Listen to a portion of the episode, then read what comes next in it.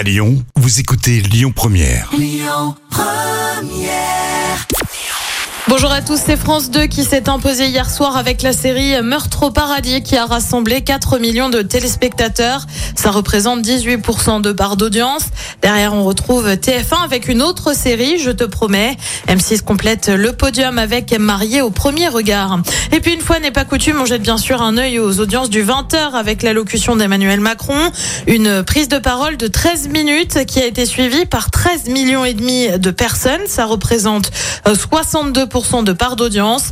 Euh, Pour se donner une idée, sa dernière prise de parole le 23 mars avait été suivie euh, par 11 millions et demi de personnes. Elle pousse un gros coup de gueule. Sophie Tapie s'est exprimée et a fait part de sa colère sur Instagram. En cause, une série, Tapie, consacrée à son père qui sort le 13 septembre prochain sur la plateforme Netflix. Le truc, c'est que des épisodes ont été présentés en avant-première à Cannes Série le week-end dernier. Euh, Sophie Tapie évoque un irrespect sans limite, affirmant que son père avait indiqué ne pas vouloir cette série. On le rappelle, Bernard Tapie est décédé en octobre 2021.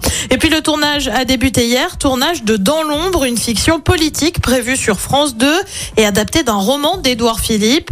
L'intrigue se déroule entre Paris et les Hauts-de-France. Au casting, on retrouve notamment euh, Swan Arlo qui avait eu le César du meilleur acteur pour le film Petit Paysan.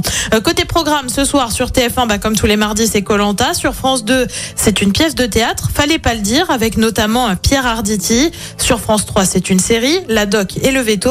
Et puis sur M6, une série aussi, mais américaine, avec 911. C'est à partir de 21h10. Écoutez votre radio Lyon Première en direct sur l'application Lyon Première, lyonpremière.fr et bien sûr à Lyon sur 90.2 FM et en DAB+.